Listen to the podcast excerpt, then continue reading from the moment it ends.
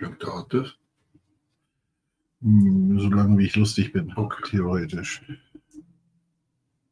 Immer noch offline? Na, nicht mehr offline.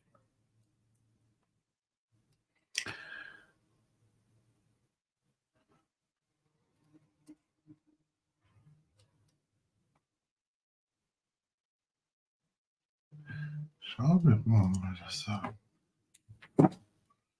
da. Bin ich auch nicht eingegangen. Condivision ist live. Schalten Sie sich zu, damit Sie nichts verpassen. Ja, siehst du. So. Will ich mich hier nochmal eben reinklicken, falls die Chat-Nachrichten hier aufpoppen. Sehe ich die dann auch hier.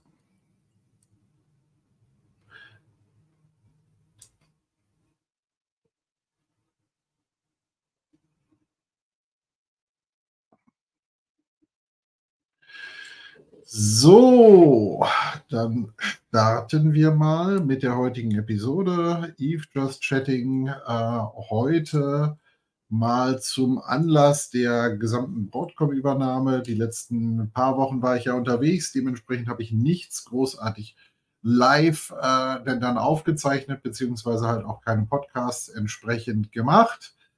Heute geht es wieder los, ähm, passend vor den Feiertagen. Das heißt, wir haben diese Woche, wir haben nächste Woche und dann ist schon wieder Pause wegen Weihnachten. Äh, der eine oder andere hat sicherlich schon gesehen, ich habe so ein paar Videos zum Thema VMware und Broadcom veröffentlicht in den letzten anderthalb Wochen, wo ich so ein bisschen mal meine Einschätzung des Ganzen wiedergegeben habe. Auch was erwarte ich mir im Moment von dem gesamten Thema? Was sind meine Wünsche? Was sind meine Hoffnungen? Es ist im Moment noch ganz, ganz viel Rätsel, Rätselraten an der Stelle, weil es eigentlich so gut wie keine öffentlichen Hinweise bisher gibt.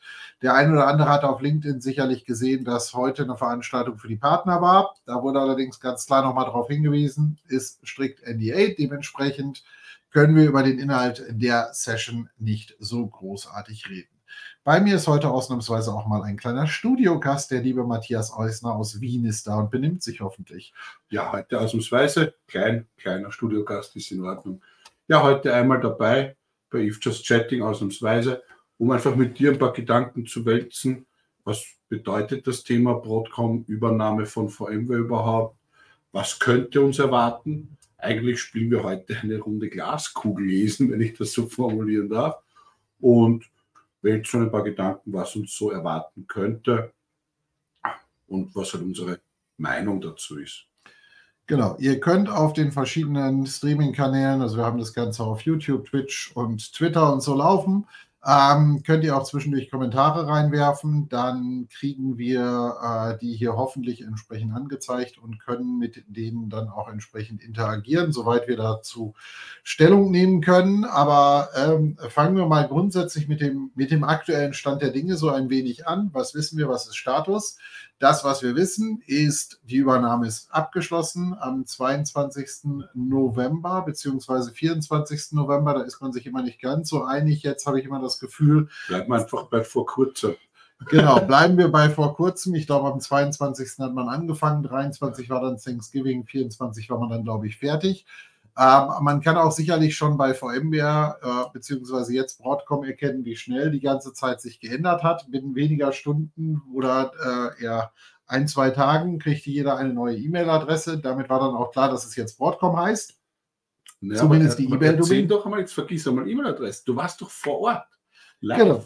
Ich war vor Ort live und in Farbe und habe das gesehen, was ja schon nach wenigen Stunden die Leute auch im Internet gepostet haben mit Abschluss des Deals waren ähm, so kleine braune Überzieher dann, über die äh, Schilder gemacht worden. Irgendwo hat irgendeiner auch mal geschrieben, naja, es wäre vielleicht schon schön gewesen, wenn sie sich die Mühe gegeben hätten oder ob das jetzt das Zeichen dafür wäre, wie viel Geld Broadcom ausgeben möchte für diese Dinge. Ich glaube, da hat es weniger was mit Geld zu tun an der Stelle, sondern vielmehr damit, das sind, äh, das sind halt Stahlschilder, da muss das halt entsprechend wieder aufgeschweißt werden, etc. Das macht man halt nicht mal eben in der Nacht- und Nebelaktion. Und ich glaube, hier war es wichtiger, einfach ein Zeichen zu setzen. Also wer sich über den VMware Campus bewegt, wird nur noch an ganz wenigen Stellen den Schriftzug VMware finden. Es steht auch jetzt nicht überall Broadcom, es steht an den Einfahrten Broadcom und in einigen zentralen Räumen steht Broadcom. Ich war auch einmal im Endkundenbriefing Center, auch da steht Broadcom überall. Ähm, Aber am Ende des Tages ändert das ja erstmal nichts daran, dass der Campus ist, wie er ist. Was man natürlich mitkriegt, ist, die, das Tempo hat wieder deutlich zugenommen. Ich war ja einige Wochen vor Verkauf in Palo Alto und da hatte man eher so das Gefühl, es war eine einzige Trauerfeier und alle saßen im Grunde nur rum und haben darauf gewartet, was irgendwie vielleicht irgendwann mal irgendwie passiert.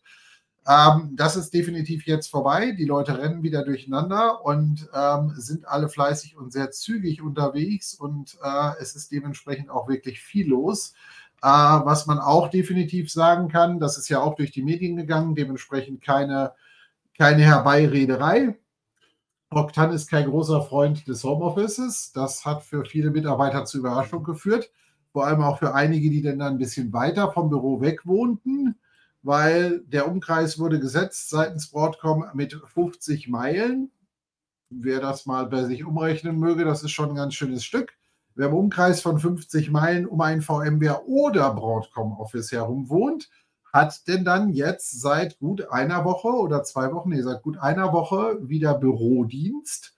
Das heißt, man muss denn dann den Tag im Büro verbringen. Ähm, wie das genau, also wir haben jetzt letzte Woche Donnerstag erlebt, äh, wie das es schon dann relativ voll wird über Tag.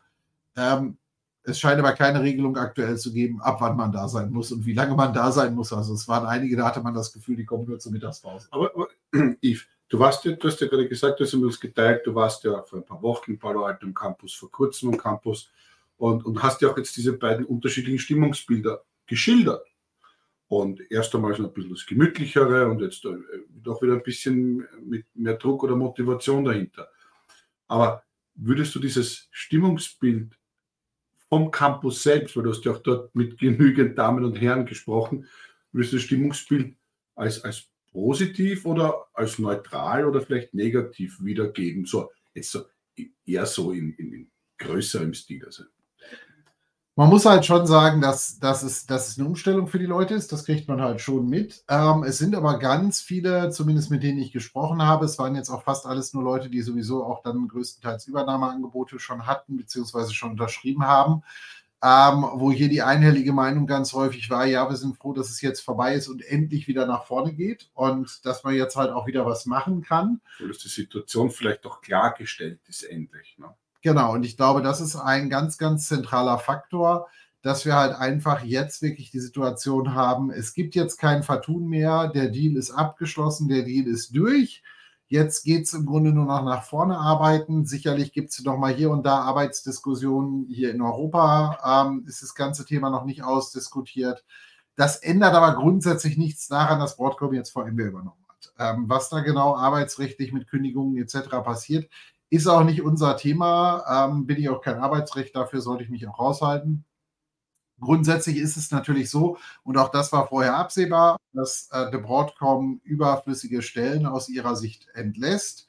Ähm, sicherlich hat man hier ein anderes Gefühl für überflüssige Stellen und sicherlich guckt man hier auch, und das ist auch ganz normal bei so einer Übernahme in so einer Größenordnung natürlich auch, was sind die Kandidaten, die mich am meisten Geld kosten. Das heißt, es geht nicht immer nur danach, nach der Funktion, wo jemand ist, sondern halt am Ende des Tages, zumindest im internationalen Bereich, auch nach den tatsächlichen Laufkosten. Und da sind halt Leute, die schon aus Urzeiten bei VMware dabei sind, so ehrlich muss man sein, über die Jahre natürlich die Gehaltsleiter hochgeklettert, haben entsprechende Aktienansprüche etc da sagt man dann halt schon mal eher, dass die halt dann gehen müssen, versus jemand, der dann relativ frisch dabei ist, wo ich halt noch vieles eventuell anpassen kann.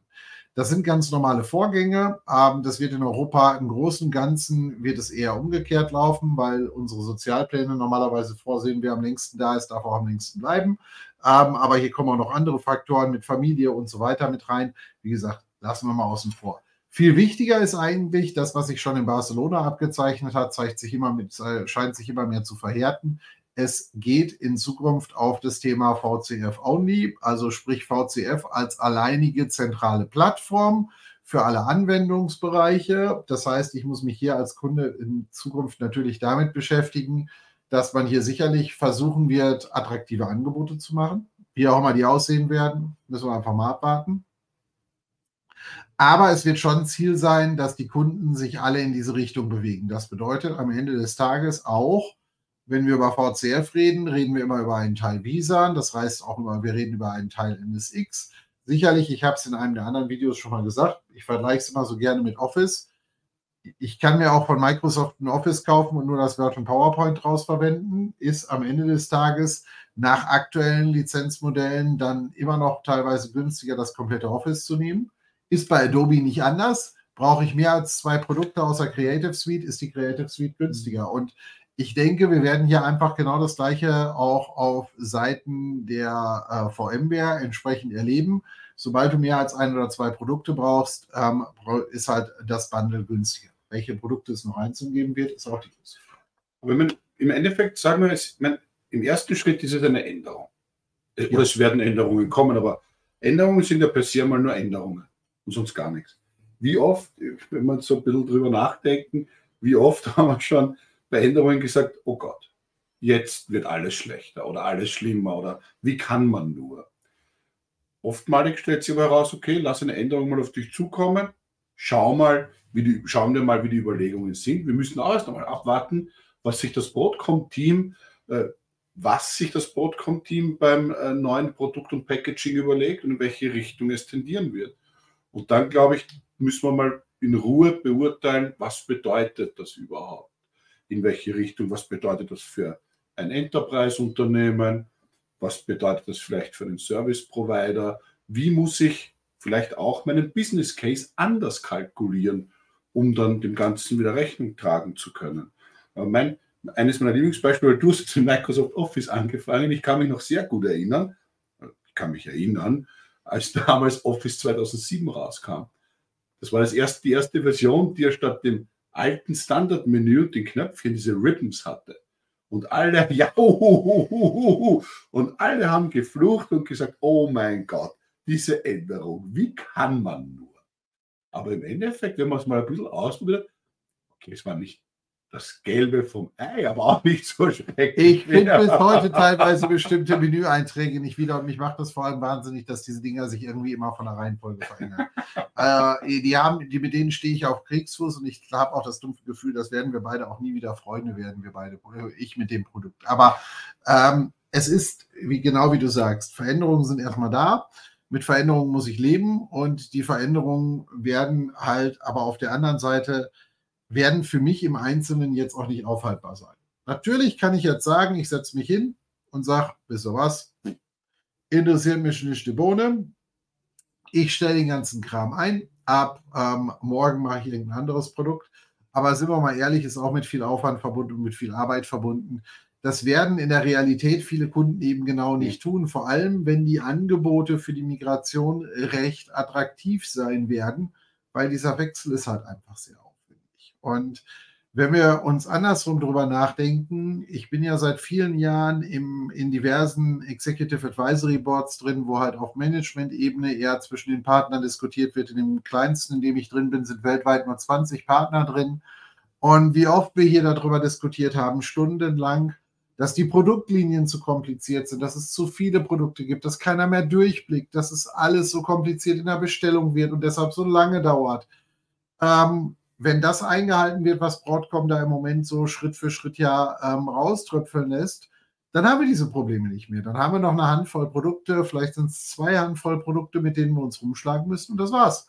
Und dann gibt es eine fertige Rabattstaffel und das war's. Und das ist am Ende des Tages immer das, was auch jeder haben wollte. Also somit ähm, kriegt auch jeder, was er wollte. Du, ich, ich denke mir auch, also was, was ich mir erwarte, und das spiegelt einfach nur meine Meinung wieder, ist tatsächlich, dass ich erwarte und auch hoffe, dass Broadcom es schafft, hier eine gewisse, also eine deutliche Verschlankung einerseits des Produktkataloges durchzuführen, andererseits aber auch, und wenn man sich ein bisschen die, die früheren Akquisen äh, von Broadcom, von anderen äh, Unternehmen anschaut, war in der Vergangenheit auch immer eine Standardisierung dabei. Und wir werden sehen, ob, ob das vielleicht auch auf VMware zutrifft, dass hier eine Standardisierung des Produktkataloges Einzug nimmt, weil manche, die mich kennen, kennen meinen Leitsatz. Standardisierung ist die Basis für Automatisierung. Und Standardisierung und Automatisierung Hand in Hand ist ja am Ende des Tages sogar ein Vorteil für den Hersteller, auch für den Kunden. Weil für beide Seiten gilt, wenn ich was standardisiert habe, dann haben viele das Gleiche. Damit habe ich viel Erfahrung, damit kann ich besser Fehler, die auftreten, beheben. Ich kann besser streamlinen. Ich reduziere den Ticketaufwand, den Supportaufwand, weil am Ende des Tages bin ja auch ich als Kunde am frohesten, wenn ich den Support zwar bezahle, aber nicht in Anspruch nehmen muss. Also das sind Dinge, die ich hoffe, die passieren werden. Ich denke, da sprichst du auch genau einen ganz, ganz wichtigen Punkt an, der in den nächsten vielleicht auch ein, zwei Jahren auf uns zukommen wird. Also ich sehe jetzt schon, ich habe es auch da schon in einem, in einem anderen Interview gesagt, ich sehe jetzt schon die Kritiker denn dann hochschreien, die dann, dann sagen, oh, jetzt haben wir die Broadcom und siehe da, es gibt keine Innovation mehr. Weil wir werden sicherlich in absehbarer Zeit genau diesen Faktor haben. Nicht, weil es keine Innovation mehr gibt, sondern weil wir einfach einen anderen Faktor kriegen. Broadcom wird sich zumindest aus meiner Einschätzung ganz klar darauf fokussieren, hier wirklich zuzugehen und einfach mal zu gucken, welche Produkte kann ich vereinfachen und vereinheitlichen. Wie kann ich die Schnittstellen verbessern, sodass die Integration besser funktioniert? Wie kann ich diese Sachen alle lösen? Wenn ich das über das gesamte Produktportfolio hinweg mache, dann habe ich hier am Ende des Tages natürlich einen riesen Vorteil dass ich auch hier meine Supportaufwände und ähnliches reduziert kriege. So, und das ist im Grunde genau der Faktor, wo ich halt einfach schauen muss, wie kriege ich das wo wie für mich zusammen am besten hin. Aber ich glaube, es ist auch mal in der Zeit nach 25 Jahren Innovation. Ähm, ich habe mir jetzt gerade auf einer ABS Reinvent Features angeguckt, die VMware schon vor 10, 15 Jahren hatte. Ne, vor 15 Jahren. Ich habe ich hab gehört, es gibt das Vmotion. Ja, es klingt ein bisschen anders, es gehört auch ein bisschen was anderes dazu. Aber es geht im Grunde so ein bisschen in die Richtung. Es gibt andere Hersteller, die sind dann noch weit hinter diesen Features hinterher. Und auch das müssen wir uns einfach vor Augen führen. Und somit kann sich eine VMware vielleicht auch mal einfach erlauben, ähm, jetzt hier für zwei, drei Jahre oder ein, zwei Jahre im Grunde sich wirklich den Fokus darauf zu legen, nicht neue Features, sondern den Fokus, wir delivern. Und ähm, wir bauen die APIs, wir bauen die Schnittstellen, wir haben vielleicht noch irgendwo ein Repository, all diese Sachen und damit wird es halt besser. Wenn es doch Investitionen in Qualität, Stabilität einerseits, andererseits aber auch Verbesserung Interoperabilität, wenn ich dich richtig verstehe. Genau, eine Ankündigung, die Hock ja schon vor geraumer Zeit gemacht hatte, war halt auch, dass ihm das Thema Support sehr, sehr wichtig ist und auch die Qualität des Supportes sehr, sehr wichtig ist, dass die auch wieder nach oben geht. Und das kann ich natürlich in zweierlei Art und Weise erreichen. Das kann ich zum einen dadurch erreichen, indem ich einfach jede Menge mehr Personal drauf werfe, kostet aber Geld.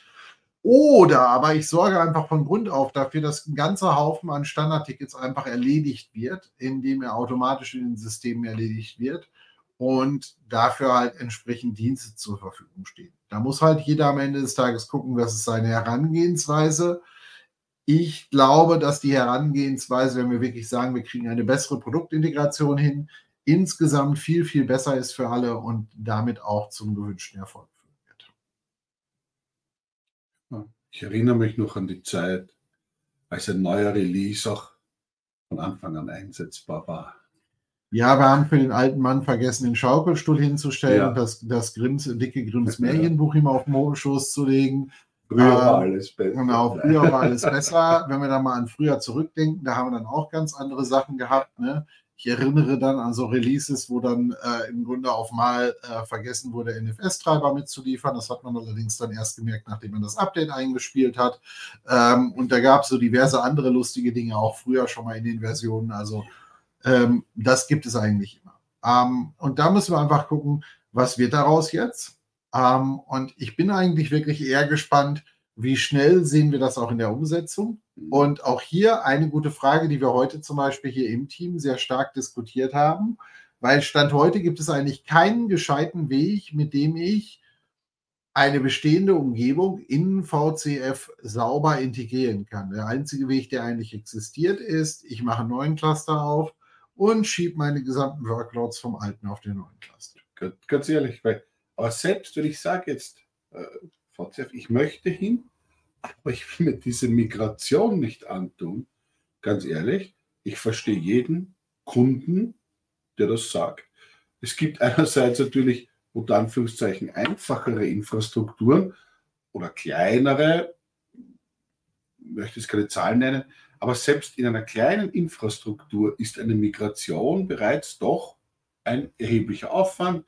Ich muss sie planen. Unter Umständen brauche ich neue Hardware. Äh, wie, wie komme ich überhaupt von A nach B? Natürlich wird es Unternehmen geben, die haben vielleicht gerade Glück, Glück unter Anführungszeichen, weil mit einem etwaigen Wechsel zufällig die bestehende Hardware End of Life geht. Da kann ich quasi die Gelegenheit gleich am Schopf packen, um die Migration durchzuführen. Aber das Glück musst du auch erst einmal haben. Und man muss auch schauen, wie lange diese etwaigen Migrationsfenster dann bestehen werden. Aber je, klein, je kleiner die Infrastruktur, denke ich, desto schwieriger ist eine Migration tatsächlich von einer Infrastruktur auf eine andere. Gerade hier böte sich ein, nennen wir es Brownfield, ein, ein, ein, ein Upscale-Mechanismus, wo ich sage, ich kann einen SDDC-Manager auf eine bestehende Infrastruktur aufsetzen oder ein bestehendes vCenter an den SDDC-Manager andocken, um dann hier zu sagen, machen wir ein Inventory, schau dir die Versionen an, schau, wo wir sind. Vielleicht muss ich dann mit einer geführten Anleitung hierher gehen und sagen, der sagt dann bitte, bring mir die Hosts auf eine bestimmte Version noch, damit ich sie übernehmen kann. Oder bitte bring mir das vCenter auf eine Version, damit ich es übernehmen kann, da manuell noch unterstützen. Aber das wäre sicher ein schöner Schritt. Vielleicht erhört uns ja jemand. Vielleicht erhört uns da jemand, aber die Frage ist, wie schnell wir den kriegen, weil bisher ja. heißt der Schritt, äh, wenn ich aus einer Non-VCF-Umgebung in eine VCF-Umgebung gehen möchte, heißt der Schritt im Moment, Stand heute, sehr, sehr häufig, stell die neue Umgebung daneben, ja. mach ein HCX, schieb deine VMs rüber und fertig. Ja. Ähm, ist jetzt sicherlich nicht für jeden die Ideallösung, ist aber durchaus ein gangbarer Weg. Ähm, müssen wir halt einfach schauen. Ist natürlich auch die Frage, ist HCX überhaupt dann für jeden drin? Weil wenn ich kein HCX habe, sieht die Sache schon wieder anders aus. Wissen wir nicht. Ich könnte auch vCenter zusammenhängen, Long Distance, wie wir auch schon machen. Also es gibt ja viele, viele Möglichkeiten, wie ich das machen kann. Gerade für die normalen, ich sage jetzt mal Commercial Enterprise Kunden, ist es noch mal ein Vielfaches einfacher als der Bereich, in dem wir uns sehr häufig umtun mit den Service Providern. Aber da muss man halt am Ende des Tages einfach mal gucken, was dabei dann entsprechend herauskommt. Aber von den grundsätzlichen Themen ist es halt einfach ein Bereich, mit dem wir uns beschäftigen müssen. Ich muss mir als Kunde natürlich auch Gedanken dazu machen, was wäre die Alternative. Ähm, nur wenn ich jetzt über die Alternative nachdenke, was haben wir am Markt? Es gibt äh, die Möglichkeit, zu Hyper-V hinzugehen. Da ist sich ja mittlerweile manch einer nicht mal mehr sicher, wie sicher sich Microsoft hinter dem Thema überhaupt noch ist. Ähm, unabhängig davon, selbst wenn Microsoft sagt, es geht auf jeden Fall weiter, da habe ich ein ähnliches Funktionsset muss aber ganz viele Einstellungen dann im Grunde auch wieder komplett neu anlernen und neu anfangen. Ähm, dann gibt es so ein, zwei Open Source Lösungen, die sich eigentlich zumindest aus dem, was ich bisher gelernt habe, eher schon so darstellen, dass die eher in die Kategorie fallen, naja, die kann man halt für ganz, ganz kleine Umgebungen nehmen. Äh, wenn ich da teilweise mir die Supportpreise angeguckt habe, wenn ich kommerziellen Support haben will, war ich dann auch schon wieder fast bei einem ähnlichen Preis wie VMware. Und da muss man halt am Ende des Tages wirklich gucken, wie man damit umgehen möchte. Ja, meine, wir wissen, die Open Source Diskussion ist eine, eine philosophische. Aber es ist halt immer, da denke ich, man muss sich selbst die Frage stellen, möchte ich ein, ein Data Center Betriebssystem, wenn ich das so formulieren darf, ohne Hersteller-Support tatsächlich betreiben? Das ist eine, eine Frage, die man sich selbst stellen muss. Genau, aber die Option habe ich ja theoretisch genauso eigentlich, wenn ich meine bisherigen VMware-Lizenzen einfach mhm. weiterverwenden würde und auch da keinen Support für anlege.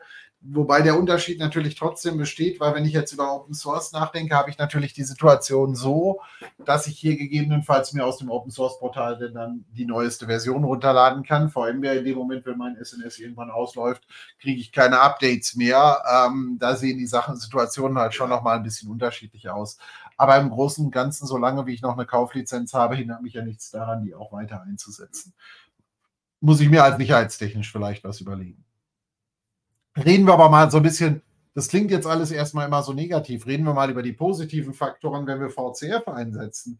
Wir haben immer mehr als Unternehmen die Anforderungen, regelmäßige Passwortwechsel zu machen, ähm, ordentliche Zertifikate auf den Systemen zu pflegen, Update-Management, wer mal einen kompletten VMware-Stack inklusive ARIA etc. im Einsatz gehabt hat, der weiß halt, ähm, wie viele Produkte es da zu updaten gilt und wie viele Stunden und Tage man teilweise davor setzt, bis man die richtige Reihenfolge für alle gefunden hat. Geschweige denn, dass man dann dazwischen auch noch die ganzen Update, äh, Backups und ähnliches machen muss das sind halt Dinge, die macht ein VCF. Genau dafür ist er gebaut, damit ich halt mein Update- und Upgrade-Management darüber hinkriege. Das Ganze ist dafür gebaut, dass ich darüber meine Kennwort, also Root-User-Verwaltung und ähnliches übernehmen kann, dass ich mir halt auch meine restlichen User entsprechend darüber verwalten kann, Zertifikate verwalten kann. Das macht mir halt schon mein Leben ganz schön viel einfacher. Ne? Und die Thematik äh, Industriestandards, ich glaube, wir haben schon vergangene am Wochenende darüber geplaudert, bis es in SOX 2 gibt es, glaube ich, im Industriestandard SOX 2 Vorschriften, dass man von Service-Accounts, die Passwörter alle so und so viele Tage ändern muss. Und äh, da kommen Zeiträume auf einmal im Industriestandard zutage, die doch sehr kurz sind, wo ich eigentlich beinahe schon geneigt bin zu sagen, manuell geht sich das eigentlich nicht einmal mehr aus. Manuell kann ich dann irgendwann einen hinsetzen, wenn der hinten fertig ist, kann er vorne ja. wieder anfangen. Wobei realistisch, wenn ihr jetzt mal bei uns in der Infrastruktur, die wir für die Lab und Demos haben, gut, da haben wir auch knapp 60 Hosts mittlerweile oder so, rumgeistern über vier, fünf Cluster verteilt, ähm, wenn wir da die ganzen anderen Sachen noch aktualisieren wollen, wenn die Leute hinten fertig sind, können sie vorne auch schon fast wieder anfangen. Ja. Also somit der Aufwand ist halt mittlerweile schon relativ dramatisch geworden und da muss man halt wirklich gucken, wie geht man damit um. Das macht mir ein VCF natürlich leichter.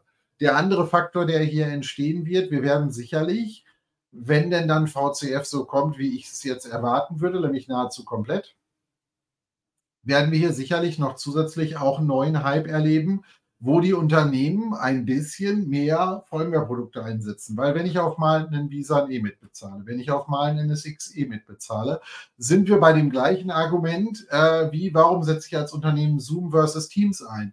Ähm, wenn irgendwer nur mit dem Einkauf eventuell darüber diskutiert, welches die bessere Lösung ist, dann wird der Einkauf an vielen Stellen dann, dann sagen, boah, aber warte mal, wir haben ja schon U365, das bezahlen wir komplett. Mhm. Warum brauchen wir denn dann noch so eine andere Plattform?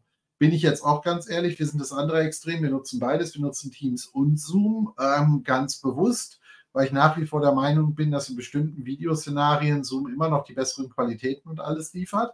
Ähm, gerade wenn es um Applikationsfreigaben liegt, da liegt aber ich glaube ich irgendwie, das ist mein neuer Windows-Flug. Windows klappt mittlerweile bei mir mal länger als 48 Stunden ohne Absturz. Ähm, wenn ich Teams, doch, wenn ich Teams-Sessions aufmache, ähm, schaffe ich teilweise keine halbe Stunde eine Präsentation zu machen, ohne dass denn dann mir schon wieder mein Teams-Client um die Ohren fliegt. Äh, egal, ob ich den alten oder den neuen nehme. Die vorherrschende Meinung ist aber immer noch, dass du eine negative Ausstrahlung auf dieses Programm hast. Habe ich auch, habe ich auch. Ich möchte dann auch lieber GoToMeeting nutzen, als dass ich Teams benutze. Ähm, das ist aber eine andere Geschichte. Nein, aber so muss man halt einfach gucken. Am Ende des Tages wird es sicherlich auch bei dem einen oder anderen Unternehmen dazu führen, dass man genau dieses Thema noch, dieses Thema noch genauer beleuchtet, wo man halt in der Vergangenheit einfach ganz schnell gesagt hat, ja, äh, ne, was sollen wir jetzt lokale Disks reinpacken? Ich habe aber auch in den letzten zwei, drei Wochen jetzt schon mit Unternehmen ge gesprochen, die da vorgesessen haben und im Grunde die Hände beim Kopf zusammenschlagen und sagen, wie sollen wir das jetzt irgendeinem erklären? Wir haben so Blade-Chassis und da kriegen wir keine Disks rein. Ja, das ist dann natürlich doof gelaufen. Ne? Wenn ich jetzt sage, ich habe schon vor 15 Jahren gesagt, dass Blades blöd sind, ist das ja, nicht zielführend. Das ist nicht zielführend, aber ähm, das sind halt genau diese Faktoren, die man da jetzt nochmal sehen muss. Natürlich kann ich auch weiterhin klassische Storages verwenden, aber ich bezahle halt dann in Zukunft vielleicht schon mal so ein Visan oder sowas halt mit. Wie es genau konstruiert ist, wissen wir auch immer noch nicht. Ähm, ähm, so ein paar Äußerungen gab es ja schon. In einem gewissen Rahmen ist es einfach bekannt. Wenn ich VCF deploye, Management Cluster ist immer Visan, der kann Secondary Storage haben. Bei den Workload Domains kann ich ein Secondary, kann ich einen anderen Storage als Primär Storage verwenden. Das geht mittlerweile, aber wie gesagt, wenn ich jetzt davon ausgehe, dass es immer mitlizenziert wird, muss ich mir halt am Ende des Tages überlegen, wie gehe ich jetzt mit der Situation. Aber wenn du sagst Storages, ich denke, da kommt der klassische Spruch zutage bei jeder Version, Release Notes, Leser wissen mehr, was geht und was nicht geht. Aber ich denke, da muss man speziell bei VCF wirklich einen genaueren Blick riskieren, dass man es tatsächlich weiß und dann nicht eine, mit einer falschen Planung äh, versucht zu starten. Das Schöne ist, jetzt habe ich endlich mal die Aussage von dir aufs, auf Nein, Video mit, dem, mit den Release Notes. werde ich bei passender Gelegenheit dann hervorholen. Ja, ja. Da macht sich dann ein schönes Meme draus. Ähm, und äh, da gucken wir dann mal mit. Nein, aber das, es gibt halt auch viele, viele Vorteile mit dem ganzen Thema. Jetzt haben wir neben dem Thema VCF und dem Thema, ähm, welche Vor- und Nachteile habe ich eigentlich aus VCF entsprechend heraus, ja auch noch so ein bisschen ein anderes Thema, was im Raum steht, nämlich dieses Thema End-User Computing. Das ist jetzt, ähm, ne, es ist endlich das Jahr des End-User Computing. Irgendwann hat mal jemand, ne, die Pandemie hat das ganze Thema halt ziemlich gehypt. Ähm, bis als ich letzte Woche ein Video dazu aufgenommen habe, war noch die einhellige Meinung, naja, es wird wahrscheinlich verkauft. Es sieht alles aus, als wenn es verkauft wird. Jetzt hat es den letzten Earnings Call von äh, Broadcom gegeben. Danach sind die Themen jetzt eigentlich klar definiert. Ähm, man hat das Ding eigentlich so aufgestellt, dass man es jederzeit verkaufen kann. Das gleiche hat man mit Carmen Black gemacht und hat eigentlich auch sehr klar sich geäußert, dass man aktiv nach Käufern sucht. Ähm, tja, wie wird es dann mit diesen Produkten weitergehen? Das ist die große Frage, die sich im Moment ganz viele Leute stellen. Ähm, je nachdem, wer das Ganze dann kauft, wird es sicherlich unterschiedlich ausfallen. Wenn wir eine Private Equity Bank haben, wird das Szenario vielleicht anders sein wie bei einem Technologiekonzern. Weiß man nicht, auch da weiß man nicht, wer es kauft. Und da muss man einfach dann am Ende des Tages mal gucken, was kommt da halt wirklich bei raus. Ich glaube nicht, dass es das Ende des End-User Computing ist. Warum nicht? Weil zumindest für einige Produkte denn dann doch sehr, sehr große Kunden dahinter stehen ähm, wird es die Breite an Produkten weitergeben. Das könnte natürlich verleitend sein, wenn man jetzt sagt, dass man da in der Masse nicht so viel Geld mitverdienen kann, dass man sich hier ein bisschen mehr darauf funktioniert, im Grunde das gleiche, was Hock macht. Ich versuche mit 20 Prozent meiner Kunden 80 Prozent meines Umsatzes zu halten. Ähm, weiß ich nicht, kenne ich die Umsatzzahlen zu wenig im End-User-Computing-Bereich, ob das ein denkbares Modell ist. Am Ende des Tages wissen wir eins, es wird nicht mehr so Standardbestandteil von VMware sein. Ähm, das wurde uns auch als Partner vor kurzem schon mitgeteilt, ist auch mittlerweile auf diversen Social-Media-Plattformen schon vor einigen Wochen ähm, veröffentlicht worden. Das heißt, das weiß, ist mittlerweile Public Knowledge. Das hat man auch den Partnern gesagt. Sorgt bitte dafür, dass ihr keine gesammelten ähm, Pools mehr habt, sondern ähm, entsprechend hier Einzelprodukte machen. Ne? Und somit damit kann man, denke ich, ganz gut da oder muss man dann halt in Zukunft ganz gut arbeiten. Wie das genau aussieht, also das, was wir in Barcelona mal gehört haben, sind so Sachen, ja, es gibt wohl irgendwelche Lizenzdeals rechts, links für das Thema vSphere, NSX und so weiter. Details wissen wir auch da noch nicht. Ähm, ja, muss ich sagen, die, die Gerüchteküche ist auch schon sehr fleißig im Moment. Die Gerüchteküche, mit der Gerüchteküche habe ich im Grunde gar kein Problem, weil im Grunde mache ich ja nichts anderes mit den Videos, die ich poste. Ich sammle viele Informationen zusammen, setze die in ein gewisses Verhältnis, bewerte die und versuche damit den Leuten auch hier und da so ein bisschen unter die Arme zu greifen und den Leuten zu erklären, hey, wie kann man das eine oder andere interpretieren. Ähm, das, was ich eigentlich eher schade finde, sind halt wirklich Äußerungen, wo die Leute halt wirklich, also es klingt wie eine Trauerfeier und es klingt halt so, als wenn er dann jetzt es nur ums Zerschlagen gibt. Also mal ganz ehrlich, keiner gibt, auch wenn, egal wie viel Kohle ich habe, 63 Milliarden aus, um die einfach in den Wind zu schreiben. Ähm, gut, okay. Ich müsste mich jetzt korrigieren. Seit einigen Tagen oder Wochen wissen wir, dass es Leute gibt, die sehr wohl bereit sind, solche Beträge zu bezahlen, um ihre ideologische Idee zu verfolgen ja, okay. und sich dann bei der New York Times auf die Bühne setzen und dann Kraftausdrücke benutzen, die ich jetzt hier nicht verwende, weil ansonsten wird mein Kanal demnächst für Minderjährige gesperrt. Ich glaube, es weiß, weiß jeder, was der liebe Herr Musk da von sich gegeben hat. Ähm, Aber ich denke, du meinst einfach dieses, dieses einmal, nur weil es eine Änderung gibt, einmal sicherheitshalber alles schlecht reden.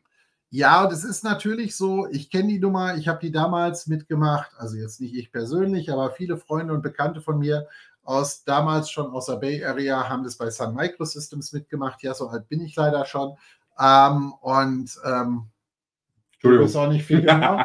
ähm, und äh, da hat es halt auch dieses Thema gegeben. Damals war halt auch der Riesentrauergesang da, weil ne, die Ikone des Silicon Valley die Jungs mit den tollen Ideen und alles äh, wurden halt eingestellt. Viele von denen haben tolle neue Stellen gefunden. Ähm, und da war es halt noch ein Politikum. Andersrum muss ich aber zu der damaligen Zeit auch noch dazu sagen, ähm, und das ist wiederum das, was mir dann teilweise heute eigentlich fehlt, äh, wie viele Leute heute am Rummeckern sind, aber immer noch nicht ihre, ihre Badges zurückgegeben haben, ähm, weil sie dann doch noch die Kohle eingestecken wollen. Damals bei Sun Microsystem hat es zumindest einen ganzen Haufen Leute gegeben, die sind nach Bekanntgabe des Deals ähm, beim Sicherheitsdienst vorbeigegangen, haben ihre Badges abgegeben und haben gesagt, ich kündige damit jetzt. Ähm, den Arsch haben scheinbar nicht mehr so viele in der Hose. Wenn ich das, das darf ich nicht sagen. Doch, Arsch darf ich sagen, ist ein so. Körperteil. Ähm, nein, weiß ich nicht. Aber ähm, das ist halt schon das, was ich halt dann eher befremdlich finde. Die Leute, die dann halt Ne? Also die, ähm, äh, die ganzen Boni und alles stecke ich gerne noch ein. Äh, ne? Aber ansonsten haue ich auf das alles ein, was da Sache ist. Und äh, es mag bitte keiner falsch verstehen. Ich habe auch das schon jetzt mehrfach in Interviews gesagt. Ich bin ein großer Freund von den ganzen Schutzgesetzen, die wir haben aber ich bin auch ein Freund davon, dass wir ein bisschen uns Gedanken dazu machen, für wen wurden diese Schutzgesetze mal irgendwann erlassen. Und diese Schutzgesetze sind in allererster Linie für, ich sage jetzt mal, den Fabrikmitarbeiter, der irgendwo am Band steht, gedacht. Der ist vielleicht für die Supermarktkassiererin gedacht, der ist für den DHL-Fahrer oder sonst irgendwas gedacht, aber nicht für Leute, die im sechs- bis siebenstelligen Bereich ihre Gehälter finden und 18 Monate Zeit haben, sich auf die Situation vorzubereiten. Natürlich gelten die Gesetze für alle gleich. Aber am Ende des Tages sehe ich jetzt auch nicht äh, das große Geheule und die große Überraschung, verstehe ich nicht, weil der Deal war eigentlich klar absehbar. Da hätte man sich darauf vorbereiten können und jetzt dann zu sagen, oh Gott und raus, die schmeißen mich raus, die müssen mir aber jetzt ein tolles Paket geben, sonst will ich aber nicht, äh, bin ich dann auch verwundert. Da sollte man sich dann schon über die lange Zeit vielleicht Gedanken machen, dass man vielleicht auch mal den einen oder anderen Euro zur Seite legt weil ich bei den gleichen Leuten dann teilweise dann Online-Posts sehe, ne, wo sie jetzt drüber am Meckern sind über die Situation und im Sommer aber noch Bilder da waren, wo man auf Malediven war. Ja, wenn ich mir das leisten kann, dann brauche ich jetzt nicht meckern, dass die Kohle alle ist. Ne? So ehrlich bin ich dann auch. Ja, ist auch ein philosophisches Thema. Ja, ja. Ne, also äh, da muss halt jeder dann durch. Und es ist halt, ähm, es ist halt einfach ein Thema für sich der Deal war absehbar. Es war jetzt keine Insolvenz, die von heute auf morgen als große Überraschung kam. Und da muss halt jeder gucken, wie er damit klarkommt. Aber es bringt mir nichts und ich bin da auch ganz ehrlich, auch wir haben ähm, Leute gesehen, wir haben ja selber im Moment einige Stellenausschreibungen draußen. Ähm, da bin ich auch ganz ehrlich, wenn ich den einen oder anderen Post so sehe, ist halt dann schon schwierig. Ne? Ähm, und da muss man sich halt auch überlegen, dass denn dann potenzielle neue Arbeitgeber rein zufällig auch mal bei sozialen Medien über diese Dinge stolpern. Die haben natürlich nie danach gesucht. Das würde ein guter Personaler und ein guter Chef würde das auch nie machen, sich dann, dann auf Social Media, LinkedIn oder ähnlichem denn dann mal das anzugucken. Wobei ich habe übrigens gestern ganz spannend dazu gelernt, dass offiziell nach, ein, nach gängiger Einstufung weltweit LinkedIn nicht als Social Media Plattform eingestuft ist. Sondern als? Ähm, als Businessportal. Dementsprechend auch die gesamten Rechtsgrundlagen, was äh, Hate Speech und ähnliches angeht, für LinkedIn gar nicht gelten. Was jetzt auch sich daraufhin die Frage stellt, ob ich dann jetzt als Personaler eigentlich auf LinkedIn über Mitarbeiter recherchieren darf, weil ja in den meisten Sätzen nur drinsteht, ich darf nicht auf sozialen Medien mich über meine neuen Mitarbeiter informieren könnte man jetzt auch diskutieren, nicht? Bei der, bei der Menge und Qualität vieler Posts kann man jetzt auch wieder ins Philosophische abgleiten, ob das jetzt eine Social Media Plattform oder eine Business Plattform ist. Meine persönliche Meinung tendiert eher zu ersterem Statement mittlerweile. Richtig, aber, aber das sind genau die Dinge, die wir, ähm, ähm, die, also ich mich hat es auch überhaupt äh, überrascht, dass es diese Unterscheidung überhaupt gibt. Für mich war eigentlich immer klar, dass es als Social Media Plattform grundsätzlich erstmal mitgilt. Ähm, ist aber genau aus dieser Diskussion im Moment herausgekommen, dass es dort halt genau diese Vorfälle mehr und mehr gibt. Ähm, aus verschiedensten äh, Bereichen und äh, da muss man halt einfach am Ende des Tages gucken, was damit dann wirklich passiert. Aber so viel zu dieser, so viel zu diesem Thema. Ähm, bin jetzt etwas verwundert. Wir haben zwar hier und da ein paar Einschalter, äh, die dabei sind. Scheinbar will aber heute keiner Fragen stellen, außer uns nicht Guten Tag sagen. Das freut uns natürlich auch immer. Ähm, vielleicht sind auch einfach im Moment alle Fragen beantwortet oder man sagt halt, naja, da müssen wir jetzt warten, bis die richtigen Antworten auch draußen sind. Und dann können wir auch wirklich über die Themen reden. Finde ich auch ehrlich gesagt ganz schön. Ist besser als dieses gesamte Rumrühren in den gesamten Gerüchten, die wir da einfach zur Verfügung haben im Moment. Und da muss man halt einfach mitgucken, was wird. Ich denke, ein bisschen Geduld im Moment, weil wir wissen, Broadcom, also ich glaube, das ist das, was man gesagt hat, wir wissen, Broadcom hat doch eine latent äh, höhere Schlagzahl, was viele ja. Dinge betrifft.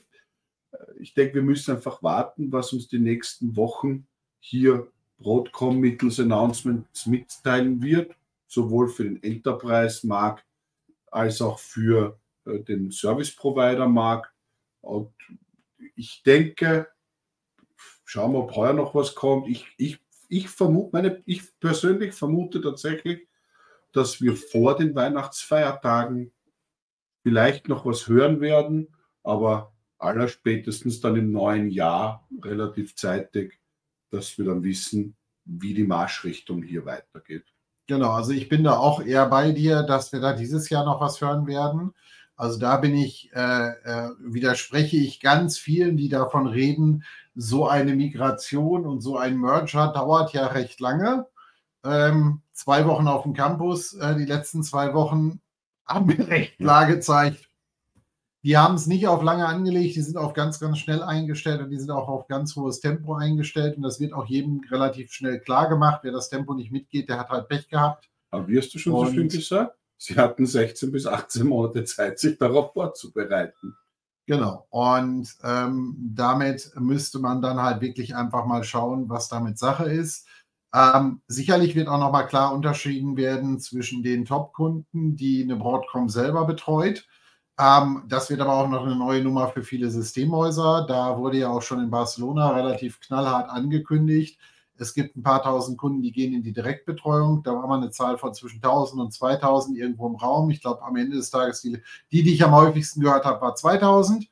Ähm, 2000 Kunden gehen weltweit in die Direktbetreuung. Wie viele davon in Deutschland, was auch immer betroffen sind, kann ich nicht sagen. Das mag sich jeder selber ausmalen und äh, die werden sicherlich nochmal andere Konditionen haben. Aber auch da spreche man bitte mit bisherigen Partnern auch im Broadcom CA Semantik-Umfeld. Ähm, so viele Ausnahmen und so viele Sonderlösungen und Locken, wie es das früher bei VMware gegeben hat, da bin ich mir ganz sicher, damit ist Schluss. Das wird viel, viel einfacher, viel, viel klarer werden. Ähm, das wird auch, glaube ich, für manch einen deutschen Kunden noch eine böse Überraschung geben. Das erinnert mich so ein bisschen an die bösen Überraschungen, die ein deutscher Automobilkonzern gemeinsam mit mir bei ähm, einen großen anderen deutsch, äh, großen anderen amerikanischen Softwarehersteller hat. Bisher waren es deutsche Automobilkonzerne einfach gewohnt zu sagen, das wollen wir und das kriegen wir. Ähm, jetzt haben sie hier in dem Zusammenhang einfach mal gelernt, dass ihnen auch ein großer deutscher äh, oder ein großer, äh, dass einem großen deutschen Autokonzern auch ein amerikanisches Softwareunternehmen sagt, wisst ihr, ist wie ist. Also wenn ihr da nicht wollt, dann wollt ihr halt nicht. Aber ähm, für euch machen wir halt nicht individuell. Und ähm, das ist halt was, das wird, glaube ich, auch im Zusammenhang mit Broadcom ganz vielen da drohen, weil auch da ein Unterschied ist. Bisher waren viele Entscheidungen regional. Das heißt, es wurde viel mehr in den Ländern entschieden. Wer auch da sich ein bisschen damit beschäftigt hat, wie eine Broadcom-Software bisher aufgestellt ist, ja, es gibt bestimmte Leute, die mitreden aus den Ländern.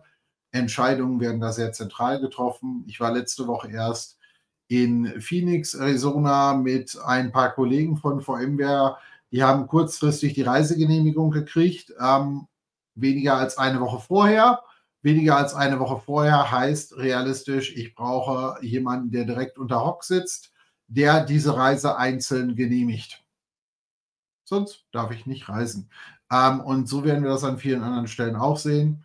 Entscheidungen werden getroffen, werden schnell getroffen aber sind mit Sicherheit nicht mehr so massenkompatibel, wie das bisher bei VMware war. Also diesen, ich sage jetzt mal, so wie es Hock signalisiert hat, diesen Kuschelkurs, wie es das früher gegeben hat und Wolkenkuckucksheime gibt es hier nicht mehr. Er hat andere Worte verwendet, aber die sind politisch so unkorrekt, wie das ich meine.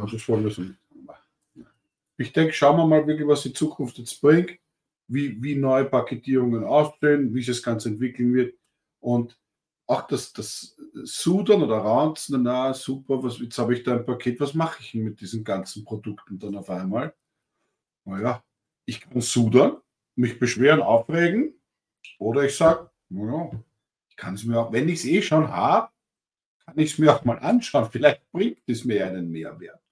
Ja, und sind wir auch mal ehrlich, wenn ich jetzt ein Enterprise-Kunde bin, ich sag mal, wenn ich jetzt mal überschlägig denn dann mal unsere VMware-Infrastruktur, also unsere Gesamtinfrastruktur inklusive der Lab und allem dazu nehme, wenn ich mir überlegen würde, dass ich sowas auf eine andere Plattform bringen müsste,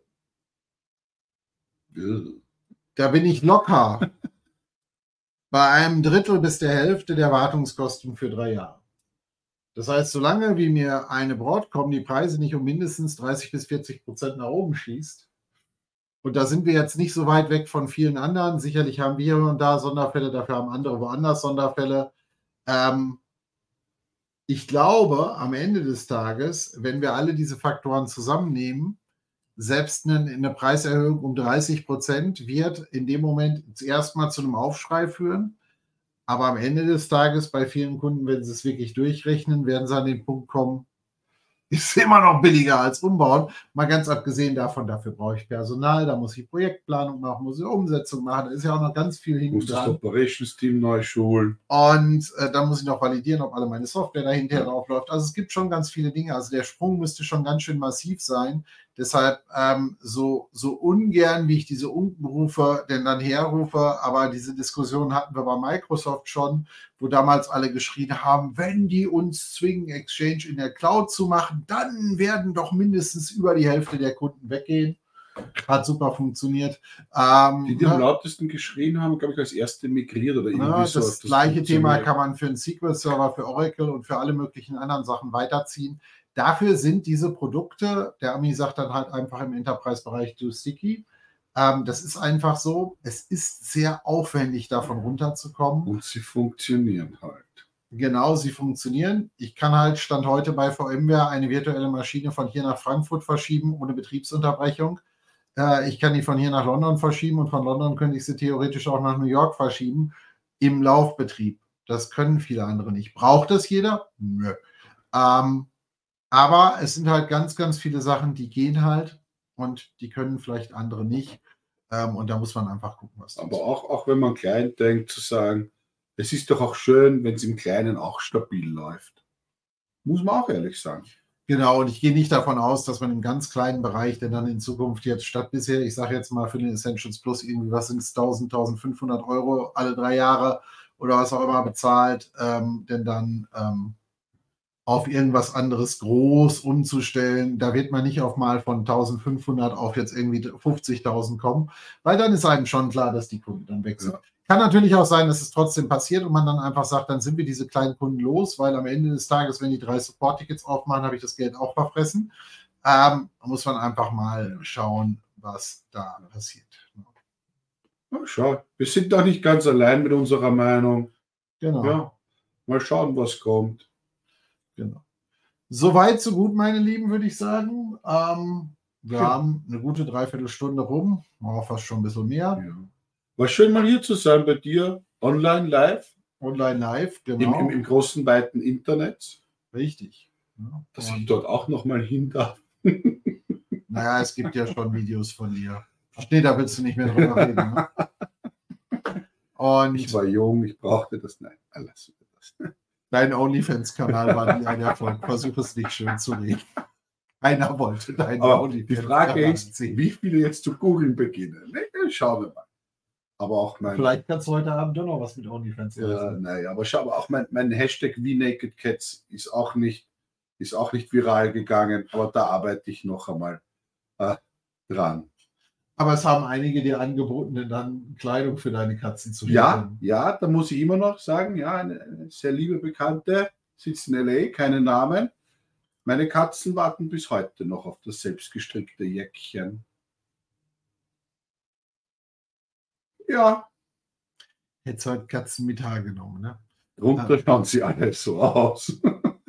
So, jetzt ist, glaube ich, ganz dringend Zeit daran, dass wir den dann für heute Schluss genau. machen. Ähm, wir freuen uns, dass, wir, dass ihr mal wieder dabei wart. Vielleicht kriegen wir das nochmal irgendwann ja. hin, dass mal mehr als eine Nase von uns zu sehen ist. Vielleicht schaffen wir auch irgendwann den technologischen Sprung, dass wir herausfinden, wie wir sowas remote zusammenschalten können.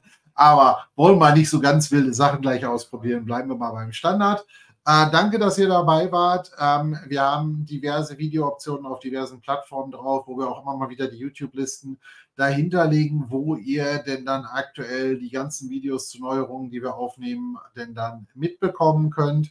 Wir haben auch noch eine neue Videoserie jetzt in dem Bereich angefangen seit heute, wo es um das Thema VCF für Service Provider geht und ähm, euch damit nochmal zusätzliche Angebote gemacht, ähm, hier auch Inhalte dazu zu finden. Auch da wird in den nächsten Tagen immer mal wieder ein Video herauskommen, sodass ihr da auch einen kleinen Überblick zu kriegt, wo wir uns einfach mal schon mal Gedanken gemacht haben, wie kann sowas aussehen. Ähm, das ist ein interaktives Medium. Je mehr ihr uns Fragen, Kommentare, Anregungen unten drunter werft, umso eher können wir auf eure Bedürfnisse eingehen, eure Fragen beantworten, soweit wie wir es können. Solange wie es sinnhafte Sachen sind. Wir mussten leider in den letzten paar Wochen auch immer mal wieder irgendwelchen Blödsinn löschen. Aber ähm, ansonsten kriegen wir das hin. Wir wünschen euch dann jetzt noch eine wundervolle Woche, die ja gerade erst angefangen hat. Ja. Wir bringen die Woche hier schön in Münster zu Ende und vielleicht lesen und hören wir uns. Und das Schöne ist, ich komme ja auf Twitch nicht mehr live online heuer. Ich kann jetzt eigentlich schon sagen, frohe Weihnachten, guten Rutsch. Es ist langsam die Zeit des Jahres, wo man das sagen darf. Ach Gott, jetzt kommt er wieder damit. Naja, gut. Der glaubt auch noch ans Christkind und damit machen wir die Session für heute zu. Bis dahin. Ciao. Tschüss.